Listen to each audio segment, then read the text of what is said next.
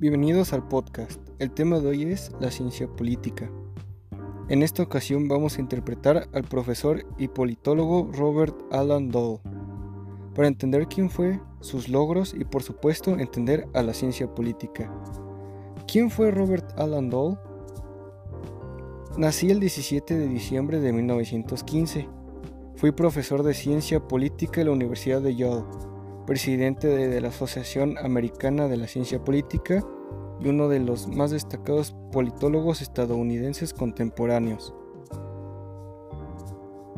¿Cómo se dio a conocer?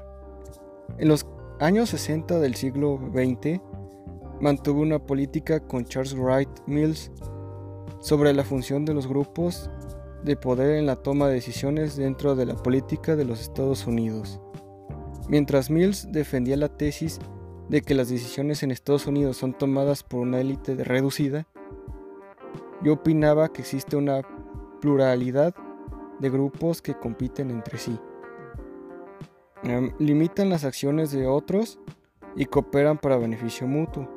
Yo decía que si esto no es una verdadera democracia en el sentido populista, es al menos un tipo de poliarquía. ¿Por qué se dice que la política es una ciencia? Porque ocupa un método. ¿Cuál es el método que ocupa? El método de las ciencias sociales. ¿Por qué dices que ocupa el método de las ciencias sociales?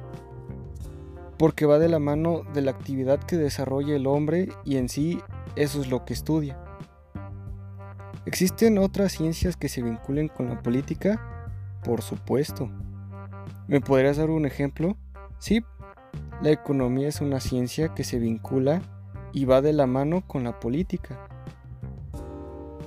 Es interesante lo que hemos hablado sobre la ciencia política. Iremos a una pequeña pausa, después me gustaría seguir con este tema.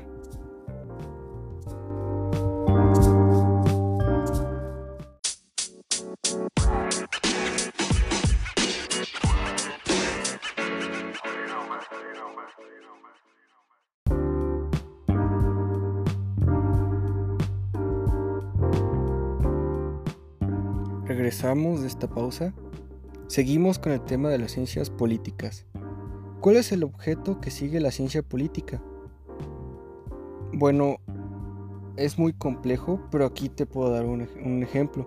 Aquí tenemos dos pensamientos. Uno, el pensamiento clásico, que es en donde se decía que la filosofía estudiaba las premisas de la política.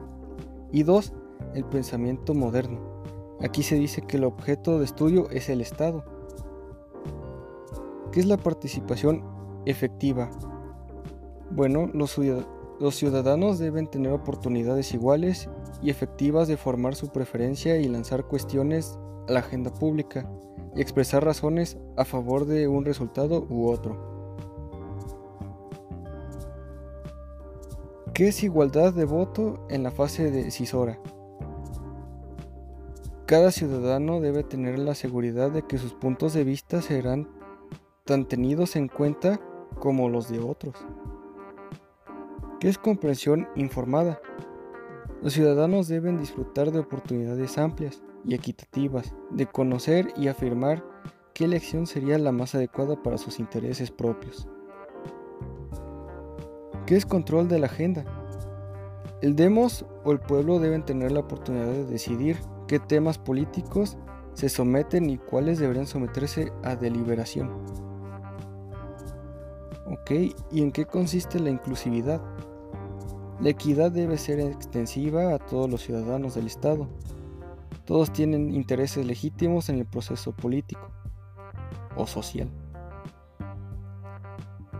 Ya para concluir me gustaría saber si con todo lo que hemos visto nos podría dar una definición de ciencia política. Claro, podemos decir que la ciencia política es aquella que ocupa el método de las ciencias sociales, la cual estudia los fenómenos de la actividad humana y que su objeto de estudio en relación que guarda el Estado con el poder de la sociedad entre sí. En pocas palabras, estudia a la sociedad y sus formas de relacionarse con su entorno. Ok, bueno, y así concluimos este podcast. Al interpretar al profesor Robert Alan nos dimos cuenta de la función de la ciencia política, algo súper interesante. Muchas gracias por escucharnos, nos vemos en otra ocasión.